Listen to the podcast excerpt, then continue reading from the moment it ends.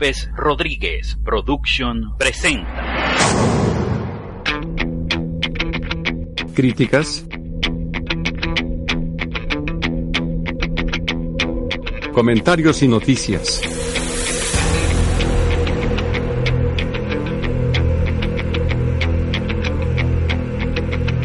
Esto es todo Cinefans Radio. Con ustedes sus anfitriones, René Rodríguez y Felipe López.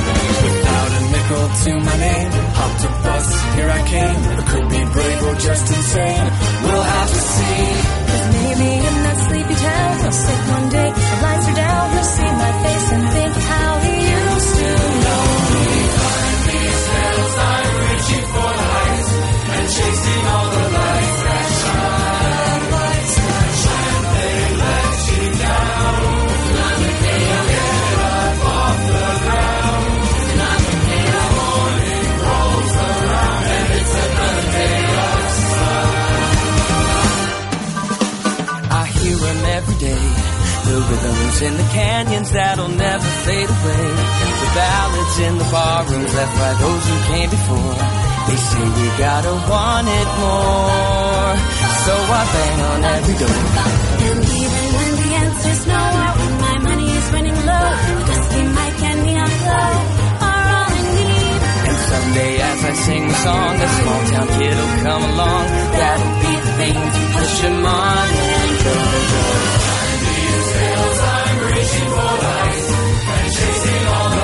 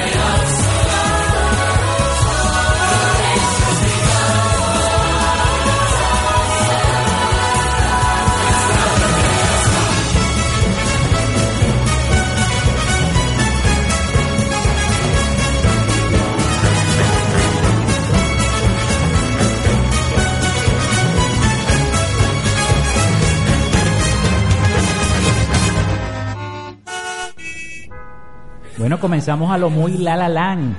Este Todo Cinefans número 39 aquí en radioalterna.net.be. Amigos, ¿cómo están? Les saluda Felo Piso López, Felipe López. Mi Twitter para que se comuniquen con nosotros.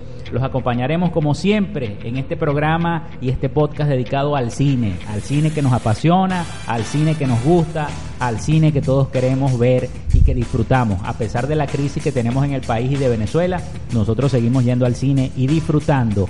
Y bueno, como siempre, acompañado en la producción, musicalización, edición y montaje de este espacio, de este podcast de mi amigo René Rodríguez. Un saludo a todos los cinéfilos que nos están escuchando y recuerden que este programa es cortesía de radioalterna.net. Por cierto, Felipe, danos la noticia de que ahora Radio Alterna forma parte de la familia de Radio D.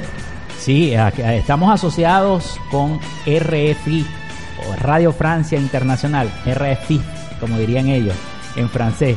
Bueno, sí, tenemos una asociación con Radio Francia Internacional y este, estamos transmitiendo muchísimos programas, tanto informativos como de variedad y mucha música también francesa, pop, mezclas y etcétera, etcétera, que tanto le gusta. Sigue creciendo Radio y Alterna. Sigue creciendo Radio Alterna. Tenemos muchos programas informativos. Tenemos este programa maravilloso que se llama Todo Cine Fan Radio, que se lo llevamos a ustedes este, cuando podemos, ¿no?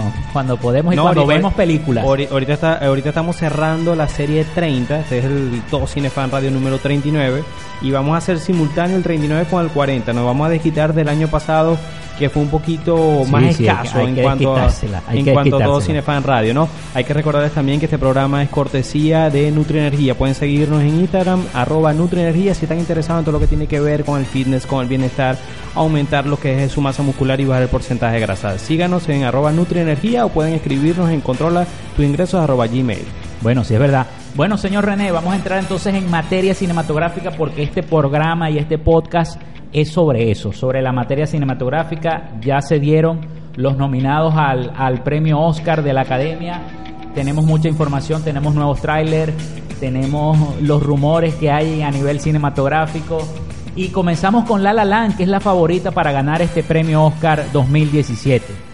No, sin duda una, una película eh, que a mí me agarró por sorpresa porque a pesar de que no soy fan de los musicales, yo creo que si me gustan dos o tres es mucho, pero me parece que el trabajo que hizo Damien Chazelle, el director de uno de, las- de un clásico instantáneo del 2014 que fue Whiplash, Sí. una película excelente. Él se ve que es amante del jazz. Incluso arrancó con un corto que tenía el mismo nombre de la película del 2014, Whiplash. Y él, Damien Chazelle, se demuestra su amor no solamente al cine, en el caso de La La Land, sino su amor a la música. Una, una película vibrante en cuanto a la edición, en cuanto a los colores, la fotografía, montaje, las la actuaciones. Es una eso. película totalmente musical, en el sentido literal. Es una película que si te gusta, sobre todo el género del jazz, te lo vas a disfrutar. Una película que te la vas a disfrutar bastante. Si no es tu género, como es tu caso, es una película que, Que no yo me- no recomiendo. Sí, no, claro, al que no le gustan, por ejemplo, a mí particularmente no me gustan los musicales, ¿no? No soy fanático de los musicales, nunca me han gustado. Incluso he escuchado a varias personas que no son amantes de los musicales, pero han ido a ver esta película y les ha gustado. Aunque yo no me atrevo a verla, pero a lo mejor y la veré, pero la veré en video casero. No me atrevo a verla en el cine. Para aquellos que les gustan las películas que son una suerte de, de tributo al cine como tal, le va a encantar. No sé si a ti te llegó a gustar una, una de las películas ganadoras del Oscar, si no me equivoco, en el 2011, El Artista. La película sí, blanco cómo no. Esa película a mí me encantó. Si te gustó el artista, dale un chance a La La Land porque es una película que celebra todo el proceso de hacer una película, desde, desde toda la lucha que hacen los actores para lograr un casting, lograr un papel, hasta la producción. Es una película bien completa, incluso buena parte de la filmación se hace en un set de Sí, cine. sí. Entonces, las locaciones son bastante vivas, dicen para aquellos que viven en Los Ángeles que es una de las películas que mejor ha retratado esa ciudad. Entonces, la película empieza con un bam de una vez cuando tú arranca la película con un eh, set musical es, que, que fue el que escuchamos ahorita. Esa fue Sí. la canción que escuchamos. Así arranca la, la, la película. Está un, una, una cola de tráfico en, en un gran En una gran ciudad. en, una- en- en Los Ángeles están y de repente empieza la gente a salir de los carros y empiezan a cantar. Y todo, la sincronía que tiene la película en una sola toma, es un trabajo excepcional del director. No me imagino cómo hubiese quedado esa película con los Sí. a- actores originales. Iba a ser. Eh, Miller Steller, que es el de Whiplash, Ajá. y Emma Watson. Emma Watson decidió no hacer la película por hacer La Bella y la Bestia, que por cierto la van a estrenar este el mes que viene y vamos a hablar un poquito de eso porque tanto, bueno... eh, Tu eh, familia te tiene sí, loco. Sí, sí. A- es una película que sí o sí la vamos a terminar viendo en el cine, ¿no? Obligado. Pero te digo, Felipe, para aquellos que nos están escuchando, bueno, van a escuchar al cerrar este programa eh, la otra otra canción que tenemos de La La Land. En verdad que el soundtrack es, me gustó mucho. Entra entre los soundtracks que más me han gustado del año pasado. Está entre mis favoritos. Felipe, vamos a pasar ahora una, a una película que recomiendo mucho para aquellos que de repente ya la tienen disponible en su país, ¿Cuál? que es la última película de Mel Gibson. Tan buena fue que lo sacaron de la cárcel de Hollywood donde estaba por todo lo que tiene ya más de 10 años. Parece algo loco, pero ya han pasado 10 años de todos los altercados que él ha tenido con todos esos comentarios antisemitas, con los problemas del alcohol, Con lo los de la pasión de Cristo. y, y todo esto. Todavía los viene arrastrando. Han, han sido unos más de 10 años bien turbulentos para Mel Gibson. Medio lo intentó recuperar cuando participó en los Expendables parte 3 y ha tenido unas pequeñas, unos, paque- papel, unos papeles pequeños en algunas películas, la de Jodie Foster, de Bieber. O sea, hay, lo ha intentado, pero no había terminado de darse el Esa- renacer sí, el de Mel. Gibson. Pero con esta película, Hawks Ridge es tan buena la actuación de Andrew Garfield y la, actua- y la dirección de Mel Gibson. La dirección de Mel Gibson en esta película, para mí, no solamente hace que entre todas las películas de Mel Gibson, esta yo la coloco justo debajo de Braveheart, sino que para mí esta película está a la altura de Salvando al Soldado Ryan, Full Metal Jacket y Caída del Halcón Negro. O sea, para mí está entre mis Wow. pel- mejores películas de guerra. Te las recomiendo 100%. Excelente. Fíjate que por eso Warner le está Aquí ofreciendo... en todocinefans.com.be, nuestra página web. Es una noticia que cuando tú me la estabas comentando yo te dije, yo sé que es verdad, él ya ya lo aceptó, ya él confesó que es cierto que se están que se está conversando para de que él Sí. dirija la segunda parte de Suicide Squad. Sí. Yo hasta que yo no vea que sale oficial, no me lo voy a creer en el sentido de por qué, por el estilo de dirección de Mel Gibson. Sí. Mel Gibson hace menos de seis meses salió destruyendo la película Batman v Superman. Salió diciendo que el género le pareció una porquería, que la película fue una pérdida de tiempo, que estaba en- totalmente en contra de lo que es lo que él trata de proteger, que es ese trabajo de cine mucho más visceral y no tan comercial. Y me parece que es un tipo de director que dicen que su temperamento con respecto a sus películas, no me lo imagino recibiendo notas Sí. de, de producción, no, mira, tú tienes que cambiar esto o aquello en cuanto a la película. No me lo imagino lidiando con el proceso burocrático de hacer una película. Entonces, es una noticia que ojalá se dé, Mira. pero me extrañaría mucho. Incluso si se llega a dar, me extrañaría que llegue a, a feliz término. Lo único que se, el fuerte rumor... bueno, así le estarán ofreciendo el dinero y los dólares. Lo que- no, Mel si Gibson. supiera que parece que no es tanto los dólares. Obviamente sí iba, me imagino que el pago debe ser em, bastante, pero lo que más atractivo para Mel Gibson en las negociaciones es que le están ofreciendo distribuir la segunda parte de La Pasión de Cristo. Ah, ese es el intercambio. Porque fíjate lo que dice la nota de prensa que la pueden ver en www.todocinefans.com.be, ese portal de cine, siempre lo digo en Radio Alterna, ese portal de cine donde usted encuentra lo mejor del séptimo arte. Bueno, según algunas fuentes, Gibson se estaría familiarizando con el material de DC y valorando la posibilidad de aceptar el encargo, mientras Warner tantea a otros candidatos como el sueco chileno Daniel Espinosa, dice la nota, René. No es que sin duda sería un director interesante para que haga este tipo de películas. Una, una versión de, a pesar de que yo odié Suicide Squad, yo vería Claro. de primero, yo compraría la entrada a ver Suicide Squad parte 2 y es dirigida por Mel Gibson. Otra cosa que me llama la atención de este comentario que estamos haciendo, este, eh, es que eh, cómo ha crecido Andrew Garfield, ¿no? De verlo en Spider-Man y de verlo ahora en esta película de Mel Gibson y de verlo en Silence. Tuve la oportunidad de ver Silence. ¿Qué te pareció Silence? Silence me pareció, no está entre mis películas Favorita. eh, favoritas de, de Martin Scorsese. Scorsese, a pesar de que es uno de mis mejor, de los directores de mi preferencia. Pero es una película bastante fuerte, bastante cruda. Es una de esas películas que tú la ves una vez, como para mucha gente es La Pasión. La Pasión de Cristo de Mel Gibson es una película que la ven una vez y ya, no la quieren ver más por lo fuerte. A mí me pareció que esta es una película... Yo la veo todos los años. Bueno, yo la puedo ver, yo no llego a verla anual, pero yo sí la veo cada cierto tiempo. Veo la Semana Pasión de Cristo. Santa es Me- obligado verla. Me parece que es una película excepcional, La Pasión de Cristo de Mel Gibson. Pero la película de Silence, no solamente que la película es larga, y es una película larga que bien pudo ser llevada a dos horas, ¿no? Sí. Pero el- la pasión que tenía, lo conversamos en el Todo Cinefan Radio Pasado. anterior, de que Martín Scorsese tenía años trabajando en este proyecto, hizo de, como todo proyecto soñado, no se quieren meter en la parte de las tijeras, no quieren recortar la- el metraje, Como debe ser. René, como debe ser. Yo creo que Se debe respetar, la- las productoras deben respetar la decisión de los directores, deben respetar lo que el director tiene en su cabeza, el metraje que tiene en su cabeza, de punta No, sí. a punta. Eso, eso cuando va, eso tiene, yo en eso estoy de acuerdo hasta cierto punto. ¿En qué sentido? Cuando un director no es tan famoso, como Martin Scorsese, como Mel Gibson. ¿Qué ocurre?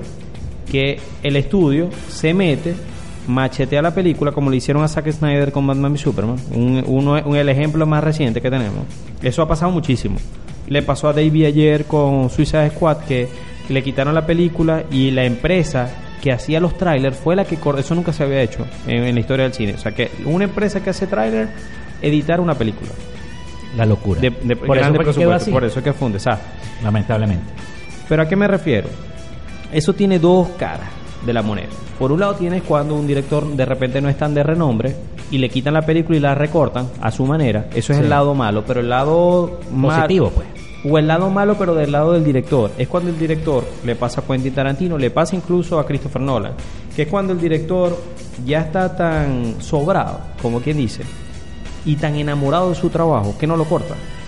Sí. Yo sentí con Martin Scorsese Silence, que es una película que me pudo, Es pudo- me, me pareció que una película se pudo condensar, me pareció que es una película muy densa, me pareció que las actuaciones son muy crudas, es una película que demanda bastante de quien la ve, no solamente a nivel de tiempo, a nivel de sufrimiento, sino también a nivel de creencias, porque la película ataca bastante El cristianismo. el cristianismo, hasta dónde puedes llegar tú por tu fe. Es una película para aquellos que son, eh, que crean en cualquier religión. Lo importante es que tengan, que se arropen bajo la fe. Son, es una película importante que vean. No, no llego a decir que es un, un clásico ni que es una película entre las mejores Martin Scorsese, pero es una película que vale la pena verla. Qué bueno, qué bueno, de verdad. Es un buen concepto y un buen comentario de Silence, ¿no? Y no lo tenemos en agenda, pero ya lo metiste. No, y si supieras que Andrew Garfield, hablando de él, Pero es que me parece formidable el desarrollo que ha tenido él como, como, como Yo actor. yo recuerdo cuando El desarrollo, porque empezó como un actor juvenil, Pero como que- un adolescente. pero es que y, fíjate lo vemos, que- y lo vemos ya en papeles tan dramáticos, tan fuertes, ¿no? Que, que, que eh, eh, cómo ha crecido en carácter, en ese carácter de actor que debe tener. Es que lo, lo que ocurre con Andrew Garfield, yo estaba, yo recuerdo cuando estábamos grabando el Todo Cine Fans pasado, que lo estábamos grabando y en el estudio estaban, en, eh, en televisión teníamos puesto una película de Andrew Garfield. Y yo, yo digo que él estaba lamentablemente subutilizado en las películas de Spider-Man.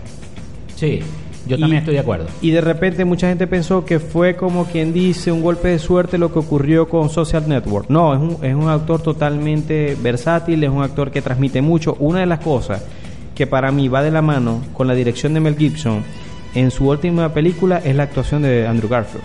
Es, es lo que hace que la película, junto a la forma como retrató tan crudamente las dos versiones de la guerra, la violenta y la no violenta, me pareció que Andrew Garfield transmitió, dio el todo por el todo en la actuación en esa película. Es un- es un- por eso es que la coloco como está entre mi segunda película favorita del año pasado. La primera es, es para mí la que pasó por debajo de la mesa, que no tuvo ni una sola nominación, que para mí es la mejor película del 2016, que es Sing Street. Sí.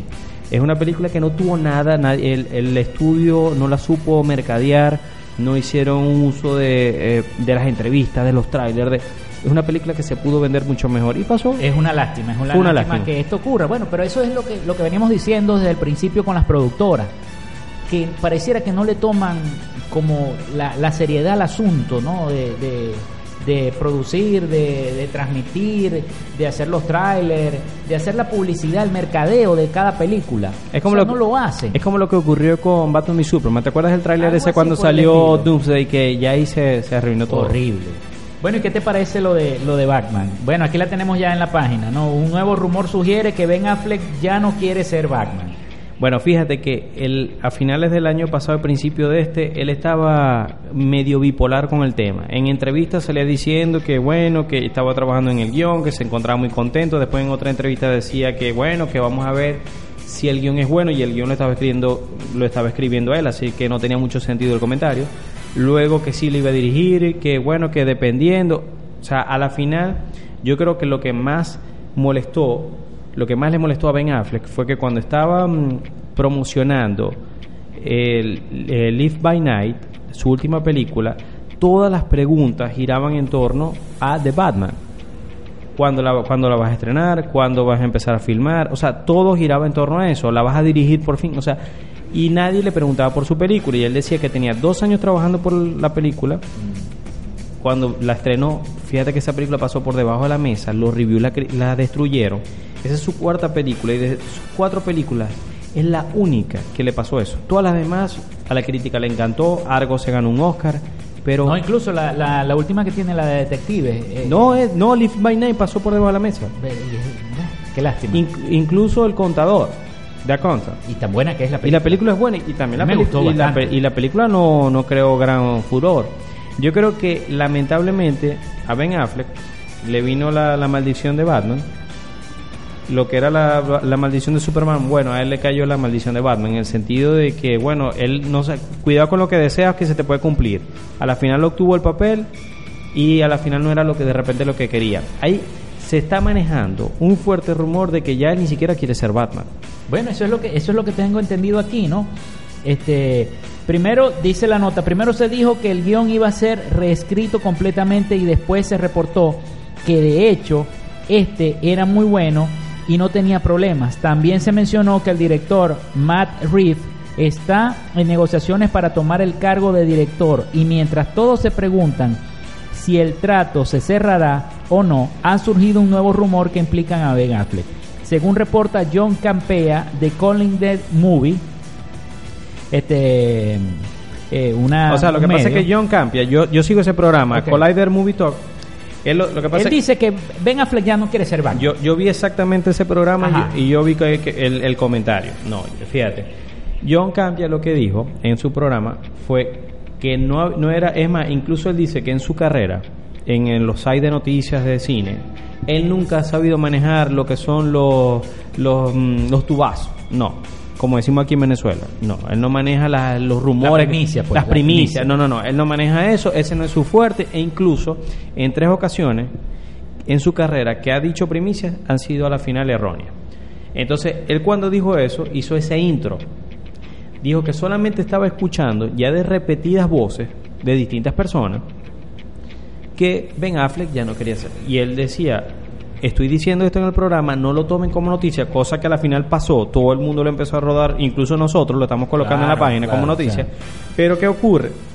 Él cree, y yo coincido con él, que Ben Affleck puede ser que ya no quiera ser Batman, pero este se ve obligado a no decir nada hasta después del estreno de la Liga de la Justicia, de Justice League. Eso puede ocurrir. Porque ¿qué pasa? Que si él, si él dice ahorita que no va a ser Batman, eso va a afectar la taquilla de Justice. Porque la gente va a decir, no, yo no- o sea, eh, no debe ser buena si ya él no quiere ser Batman. Claro.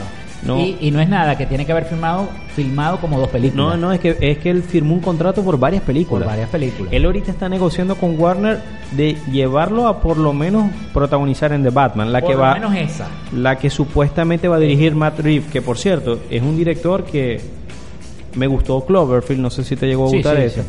La segunda parte de, bueno, a ti no te gusta el planeta de los simios, pero él hizo un buen trabajo con, con la segunda parte de esta nueva trilogía del planeta de los gusta, simios. no me- Este año va a estrenar la tercera parte. Es un director que, que sabe llegar en una franquicia que ya van dando. Eso fue lo que ocurrió cuando llegó en el planeta de los simios. Él llegó en el último momento y la película a la final resultó indistintamente que... Que le guste a- a quien alguien no le guste, ¿no? A mí nunca Pero me ha la gustado la Pero saga. la película tuvo buenos reviews y tuvo buena taquilla. Entonces la película se maneja como un éxito. Si él pudo hacer eso con el planeta de los simios, ¿qué no puede hacer con Batman? Lo que sí es cierto es que Warner es un, es un tren sin control ahorita. Yo siento que es un Yo de verdad no sé, no sé para dónde va Warner. No Eso sé, es un tren de sin verdad control. no sé. No sé para dónde para, para dónde va Warner, no sé. No sé porque han cometido tantos errores. Empezaron con Batman v Superman, o sea, Eh, cortaron la película, luego en Escuadrón Suiza Squad se la quitaron al director y la reeditaron por completamente. Con Wonder Woman no sabemos qué va a pasar. ojalá sea buena Wonder Con la Woman. Liga de la Justicia le cambiaron el tono a la película, le hicieron mucho más light. Esperemos que haya quedado bien, pero no No sabemos. sabemos. Y a lo mejor hay, hay escenas que eran buenas, las quitaron, las cortaron. The Flash ha cambiado de tres guiones distintos, tres tipos de directores distintos. Ha cambiado. Eh, de Batman dicen que el guion que escribió Ben Affleck eh, ya se terminó, lo botaron a la basura. El que escribió, el que recompuso Chris Trejo, que es el, el guionista de Argo y de Batman y Superman, también a la basura. Entonces tú dices, así no te guste Marvel, Marvel Studios tiene gracias a Kevin Feige, tiene una visión más clara visión, a futuro ¿no? Y- y- y que va armando está- el rompecabezas. Y es que está con- ya está, ya, ya está solidificada, ya tiene un puente de visión, de futuro, ya, ya eso está En montado. en En cambio, cambio, en DC cambio no. DC, DC no tiene nada en la cabeza. DC y Warner están vueltos locos. Sí, no tiene, no tiene una luz guía, una brújula, eso es la locura. Como y lo vamos- venimos diciendo desde hace muchos programas atrás, muchos programas atrás, lo venimos diciendo, de que de verdad no, no, yo no sé, como que no le pegan a, a la, a la lotería. Lo que, lo que pasa es que ellos quieren alcanzar en el tiempo, y eso es imposible. Quieren alcanzar en el tiempo a lo que ha logrado Avengers. No, no, no, no, No no. y la saga de- puede, no, no, no no. se puede. Ustedes hagan su cosa su estilo. Es más, iban bastante bien porque Man of Steel a mí me encanta. Pero es que, es que no, no, no. Yo, yo creo que no, no tienen, no manejan un norte. Esperemos que con Wonder Woman y Justice League, pero yo en verdad yo tengo cero expectativa. Yo voy a ir con un velón y bueno, y a rezar un Padre Nuestro y que sea lo que Dios quiera viendo las películas, pero no tengo expectativa. No es que voy entusiasmado, no, no voy como cuando vayan a estrenar Logan. mío. Que yo con Logan voy pensando que, ah, no, es que, se cada la van a comer. que sacan es, es- es Una mejor. cosa tras otra es mejor. En cambio, con DC, cada cosa que saca, es- tú das, dos peor. pasos para atrás. O sea, te, da, te da miedo. No. Entonces, en ese sentido, esa noticia es que, fíjate, pegó eh, Harley Quinn. No, vamos a hacer entonces las sirenas de Gotham. Con Harley Quinn y Poison Ivy, Catwoman. O sea, son reac- reaccionarios. De acuerdo a lo que vaya pasando, ellos van reaccionando. No, no, no, no. no. En verdad, en ese sentido. Están vueltos locos. Están vueltos locos. Yo no sé qué le pasa a la franquicia. Ahora sí, Felipe. Entramos. entramos a algo de DC que sí lo saben hacer bien, aparte de la televisión, que, que es donde mejor, No, donde se están luciendo ahorita. La película de Lego Batman ¿Te gustó? es una película genial. Es el- la mejor película de Batman que yo veo desde Dark Knight Rises. O sea, la película, Felipe, yo pensé que era una película solamente para niños, no, pero si tú eres amante de- del personaje como yo, eh, le hacen guiños a todas las películas, a todo lo que ha ocurrido en la historia del personaje. Eh, eh, es una película súper frenética, donde parece como una súper parodia, donde no te da chance. Tú tienes que ver la película varias veces para agarrar todas las referencias, todos los chistes, todas las todo lo que, todos los elementos que tiene. Y es una de las mejores películas que han logrado retratar a Robin. De lo ridículo que es el concepto de Robin. De verdad que sí, no, la, la película... ¿Te gustó? No, la película es genial. Eh, te la recomiendo 100%. Eh, la voy a tener en mi colección de Batman. Ah, de bueno, verdad. ya me la prestarás para verla, ¿no? Nada, la película es genial. Eh, Felipe, de los trailers que has visto y este, de, las, de las notas que, que están en la página, ¿cuál es la que más te llama la atención? Bueno, eh, fíjate que casualmente estaba viendo esta de Jared Leto que debutará como director en el tráiler 77. Este, te la quería comentar. Bueno, después del Joker, Jared Leto como que viene haciendo varios trabajos, ¿no? Varios trabajos sin desprestigiar lo que, sin desmeritar lo que hizo bueno, con el Joker. A mí, particularmente, a pesar de que no nos gustó mucho el Escuadrón Suicida, nosotros, yo respeté el trabajo, El que trabajo él de- como, sí, sí, como sin el duda. Guasón. Dice la nota que el actor Jared Leto debutará en el, en el mundo de la dirección de cine gracias al nuevo largometraje de Thriller 77. Según ha informado un medio especializado, la revista Variety, el guionista de este nuevo proyecto cinematográfico será James Elroy. La película se eh, centrará en la historia de dos policías residentes en Los Ángeles que deben investigar el secuestro de Patty Hearst, la nieta del magnate fundador de Hearst Magazine. Se trata del primer largometraje que dirige Leto, aunque no el primer proyecto audiovisual. Ya dirigió en 2012 el corto Artifact. No, ¿Qué te Jared, parece esta nota? Jared Leto es multifacético, su, su carrera como cantante, bueno, como actor, tiene tremendas actuaciones. Una de sus películas que está entre mis clásicos personales es Fight Club. Es un tremendo actor, así que sin duda lo, lo más seguro que la película Que la interesante pegue. debe ser. que la pegue. Bueno, y otra cosa que te quería mostrar es lo de Ridley Scott. O sea, que ahora va a dirigir una película del Chapo. Imagínate eso, co- eso es lo que él quiere. Salió de Alien, de Alien al Chapo. De Alien al Chapo. Así digo yo.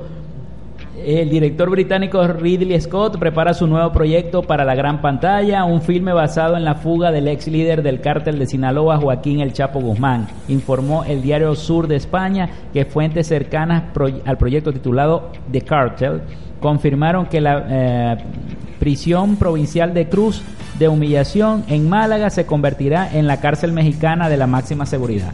¿Qué te parece? O sea, lo estás redimensionando todo. No, Ri- Ridley Scott es uno de los mejores directores con vida que sigue como Martín Scorsese haciendo porque yo te digo algo. Steven Spielberg es uno de los mejores directores de, toda la historia del cine y, y lo que es su legado es innegable.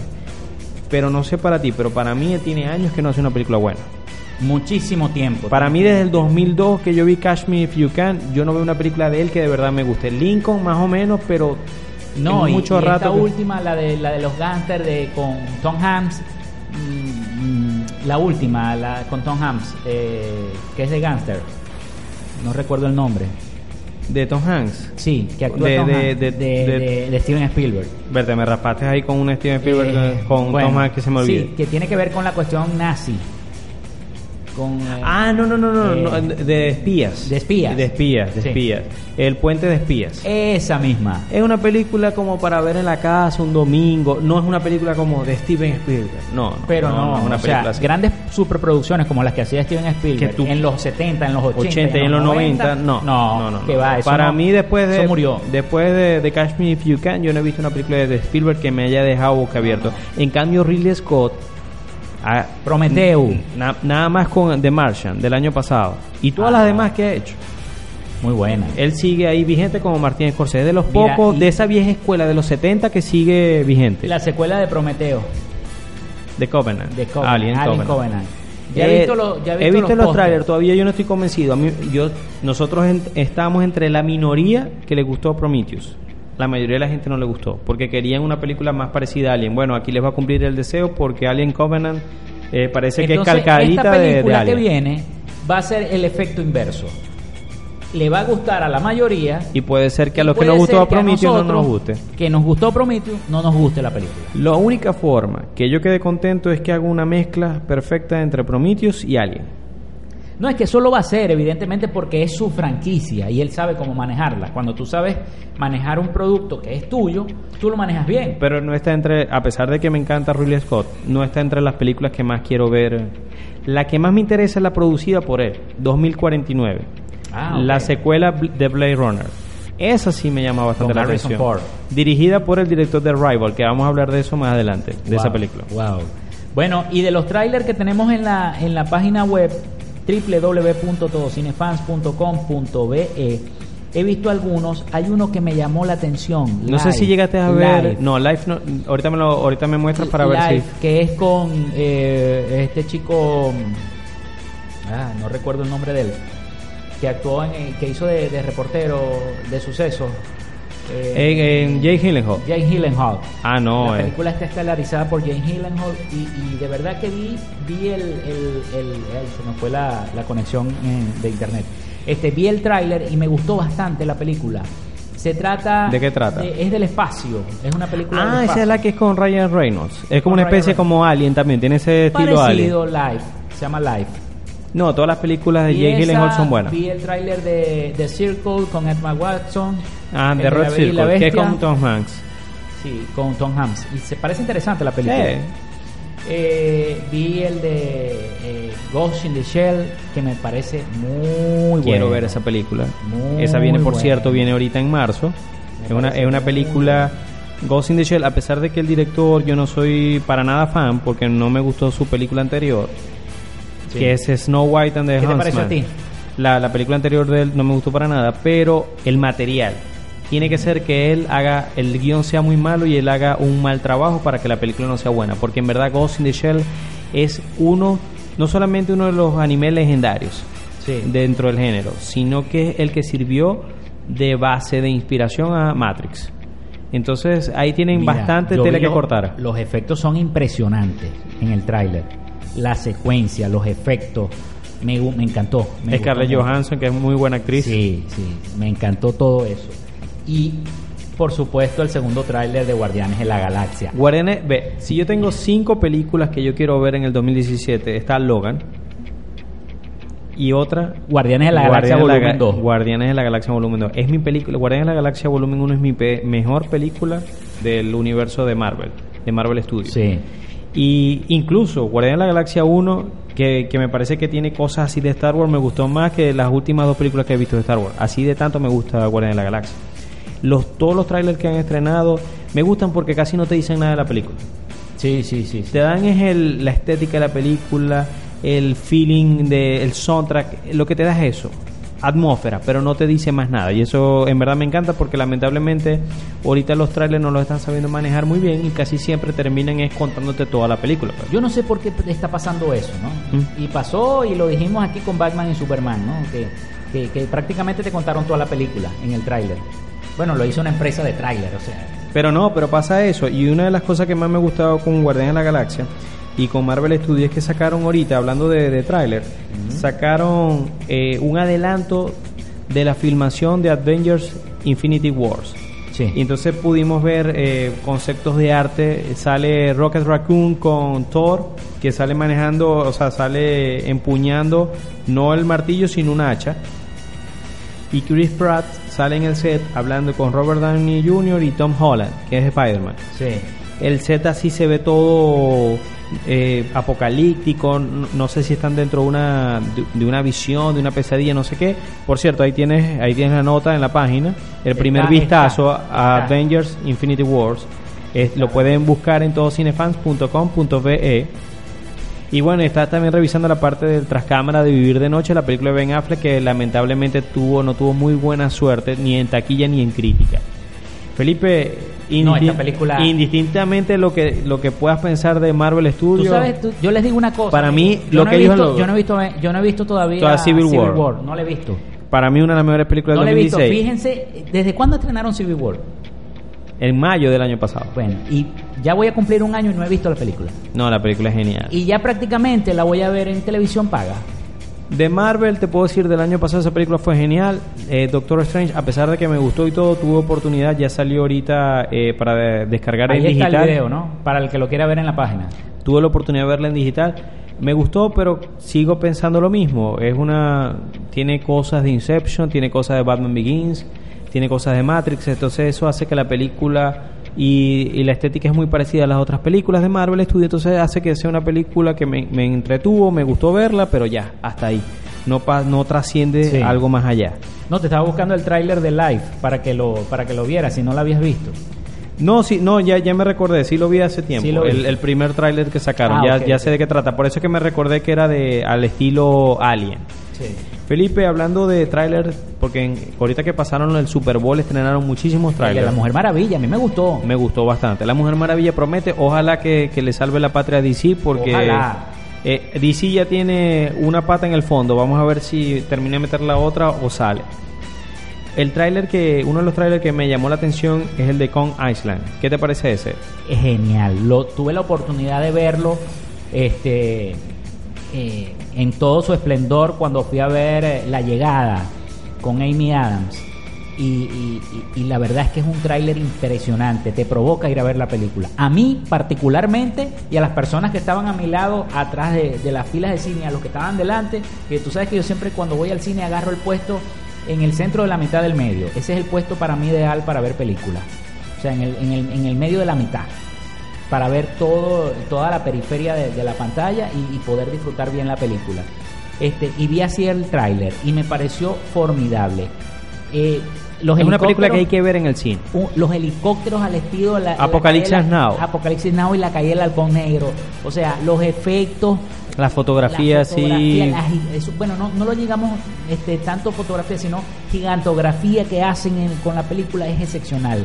Los movimientos, Los la colores. la, la- el, juego de escala, el juego de escala. es formidable. O sea, tú te sientes que como si estuvieras en la isla. Bueno, es que fíjate, va, va a tener el actor que hizo a Loki y Brie Larson, la actriz de Room, que ahora va a ser eh, Capitán Marvel, ¿no? Sí. Felipe, quería hablar ahorita de una de las películas que me, que me dejó loco eh, el año pasado y bueno, y aquí la trajeron fue este año, Arrival. O sea, me gustaría que ya le Dios. entráramos a la discusión de esa película. Quiero saber cuál es tu cuál es tu apreciación de, de la película de Denis Villeneuve. Bueno, es una película que al principio yo estaba súper motivado de ir al cine. Llegué a la sala, me senté, tal, me tranquilicé porque yo siempre hago eso, siempre hay un payaso que grita, pero llegué. o alguien que se toma una o foto. alguien que se toma una foto y uno dice, "Uh, uh", provoca matarlo. Pero bueno, llegué, me tranquilicé y mi película tranquilo. Mucha gente parecían zombies, porque la película es tan densa que decían, no entiendo, no entiendo. Yo veía, yo, ve- yo escuchaba los, los, los sonidos, no entiendo, no entiendo, no entiendo, no entiendo, no entiendo. Por detrás, por adelante, no entiendo. Así. Pero yo sí la estaba entendiendo. La película en sí es un palíndromo. Es un palíndromo para mí. Yo la vi así. ¿Cómo así? Como un palíndromo, para aquellas personas que vieron a Rivals, la llegada, un palíndromo es una palabra que se escribe, significa lo mismo al derecho y al revés. Que es como ven el Oh. tiempo. Que es como ven el Le está tiempo. sangrando ahorita en este momento la nariz a, Sí. a Felipe. Sí, que es como ven el tiempo, que es como ven el tiempo los extraterrestres de la película, como un palíndromo, o sea, lo ven a distancia, por eso los objetos eran en forma de cilindro y se elevaban perpendicularmente, verticalmente, así, porque ellos veían el tiempo de esa forma. Y así fue como ella descifró el lenguaje de ellos, a través de, de esa, de esa particularidad.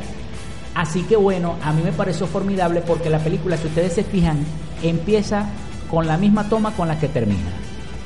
De principio a fin. Eso no lo había notado. El paneo desde arriba del techo al principio y el paneo desde arriba del techo cuando ella está tomando al final la- el, el- el café. de Eso, película. eso- eso no lo había Esa notado. película es formidable. Es una, es una película de esa que lo más seguro que a estudiantes de cine, estudiantes de comunicación social se la van a, a colocar algún No, hay que profesor verla, para que, que la analicen, porque es una Genial, película que, que tiene mucho subtexto la película. El director es uno de mis directores favoritos, yo te estaba comentando antes de empezar a grabar que si yo tenía un director más reciente de, de esos eh, directores grandes, ¿no? Donde colocamos a Spielberg, eh, Stanley Kubrick, Scorsese, Coppola. Yo no te, yo había colocado del 2000 para acá a Christopher Nolan como uno de mis directores favoritos. Yo tengo que colocar a este director. No, no, formidable, formidable. Porque él en el 2013 a mí me dejó boquiabierto con Prisioneros con Jake Gyllenhaal eh, y Hugh Jackman en una de sus mejores actuaciones. Luego lo volví a hacer en Sicario, una película que casi te recuerda el silencio de los inocentes. Pero ya aquí te demuestra que no es suerte, o sea, el tipo sabe exactamente lo que está haciendo con Arrival. Es una película que en manos de cualquier otro director hubiese sido un desastre. O hubiese sido tediosa y no saben cómo expresar el contenido, o sea, súper densa, súper compleja, o le hubiese dado miedo y le, le hubiese insertado un poco de acción sin sentido a la película, porque le hubiese tenido miedo al material. Y no, él fue hacia adelante con, con lo que fue el guion, lo supo transmitir y supo trabajar de la mano de Amy Adams, que fue una de las actrices que pasó igual que Sin Street como película más menospreciada del año. La actriz más menospreciada del año fue Amy Adams, que no tuvo nominación. Felipe, tuvo dos películas, tres películas este- el año pasado. Batman y Superman, ok, la película la, la destruyó la, crítica. destruyó la crítica. Pero tiene dos películas que es excelente, que son excelentes. Una, Rival, y la otra, Animales Nocturnos. Animales Nocturnos es una película que tienen que verla, una película que también maneja una tremenda estética, también tiene subtexto, también es una película que tiene distintos tipos de, mensajes, ti- distintos tipos de interpretaciones. No son películas que ya vienen empaquetaditas, ya vienen predigeridas, que ya te van a decir lo que tú tienes que, que pensar sobre ellas. No, no, no. Te invitan a reflexionar, te invitan a que tú tengas discusiones después que sales del cine. Y Arrival es como que dice la punta de lanza de, en cuanto a esas dos actuaciones de Amy Adams y que pasara debajo de la mesa. Yo, yo en verdad no triste, entiendo. triste, muy triste. Lo del tiempo, todo lo que estás comentando del manejo del tiempo. Eh, no, y, y- y la afinidad que tuvieron los Le ganó a. Christopher Nolan con, en, con la película Interestelar en cuanto Sí, a, a manejarte con no, cómo em, no. eh, conceptos metafísicos del tiempo, que en Interestelar también manejan el concepto del tiempo. 100% manejado. Pero en este me parece que lo manejaron de una forma, es, es algo eh, paradójico, porque de una forma más abstracta el mensaje llegó mejor. Y cuando tú te das cuenta de que la hija era, eh, o sea, Es que usaron el mismo, usaron el mismo, los mismos personajes, porque si te fijas en Interestelar manejan padre e hija, en esta madre e hija, Madre pero, e hija. pero me parece que con este llegó el mensaje más mucho directo. mejor, más directo. Y siendo más corta la película que, que Interestelar, ¿no?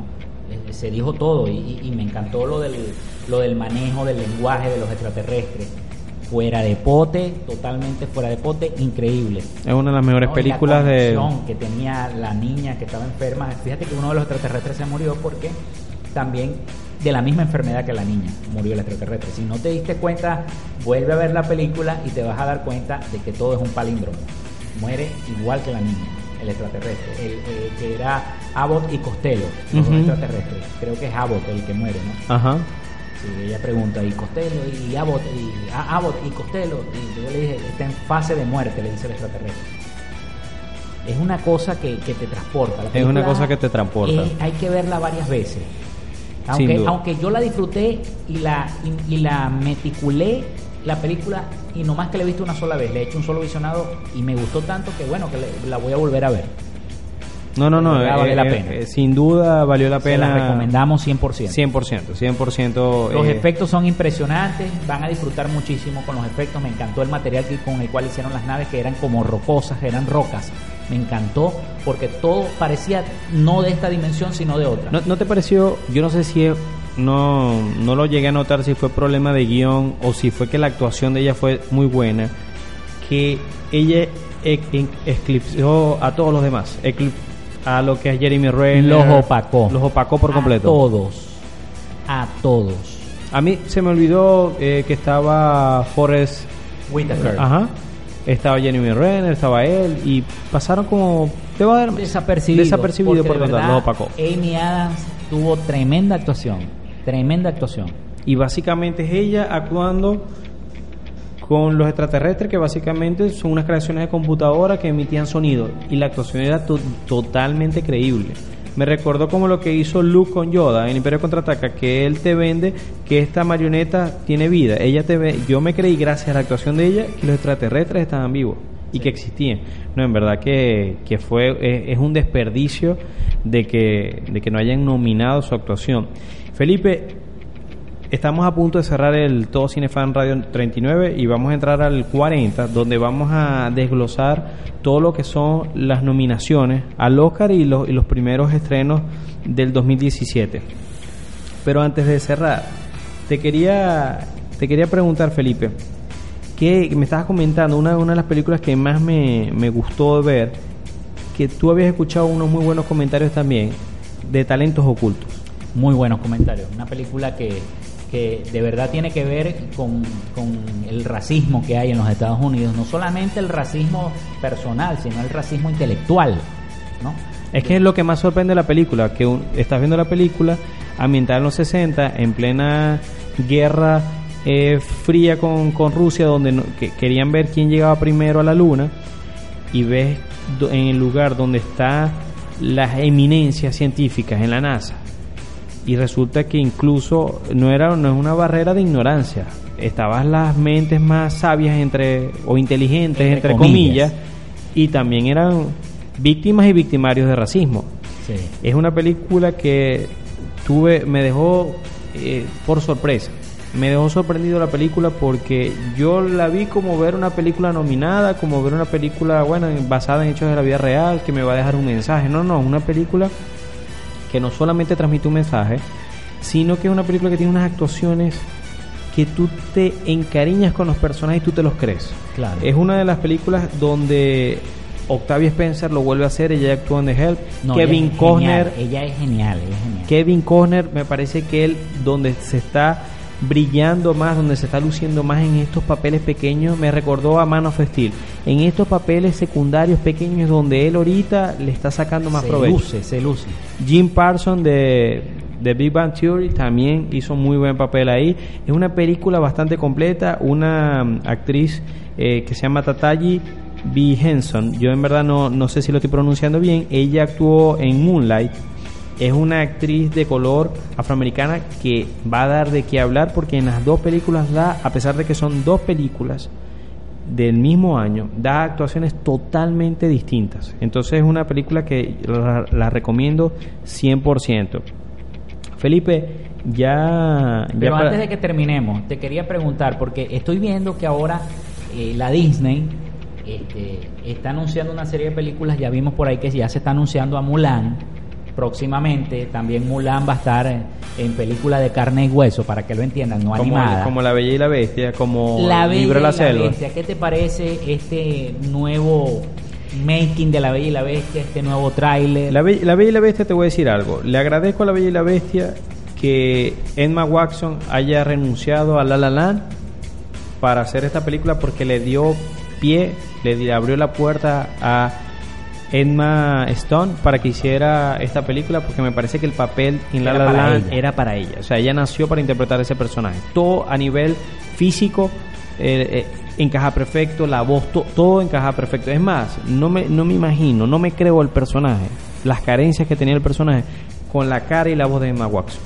Es demasiado, es demasiado perfecta. En cambio, el, todo lo peculiar que tenía el personaje que interpreta Emma Stone encaja con ella. Ese es el tipo de personaje que donde ella se luce más. Emma Watson en La Bella y la Bestia, lo más seguro que ella lo va a hacer genial.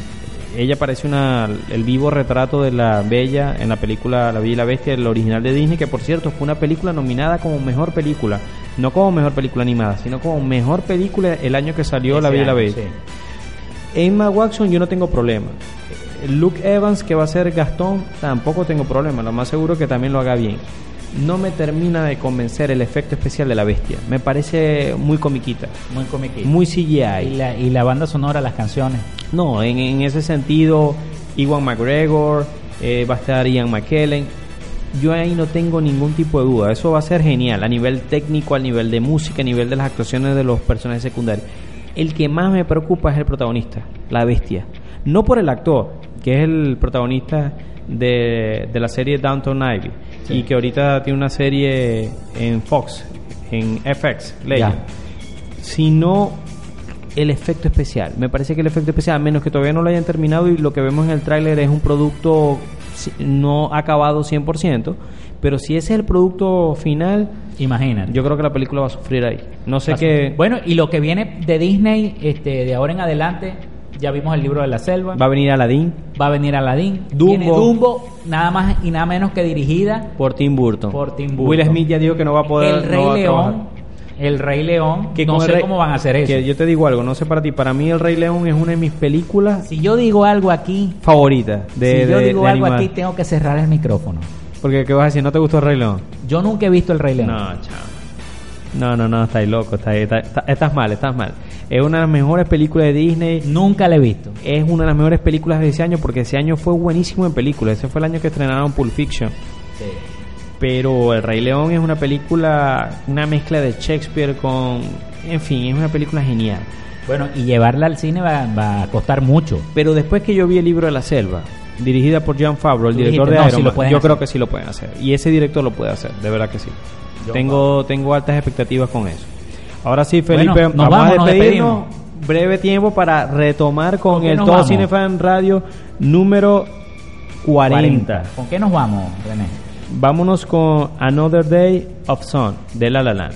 Bueno, imagínense. Bueno, en la producción, musicalización, edición y montaje de este espacio, todo Cine Fans Radio, mi amigo René Rodríguez y quien les habla Felipe López. Entonces nos vamos con la banda sonora de La La Land, siguiendo Camino al Oscar. Y recuerden visitarnos en radioalterna.net, todocinefans.com.be y en Instagram arroba Nutrienergía. Así es, señores. Chao.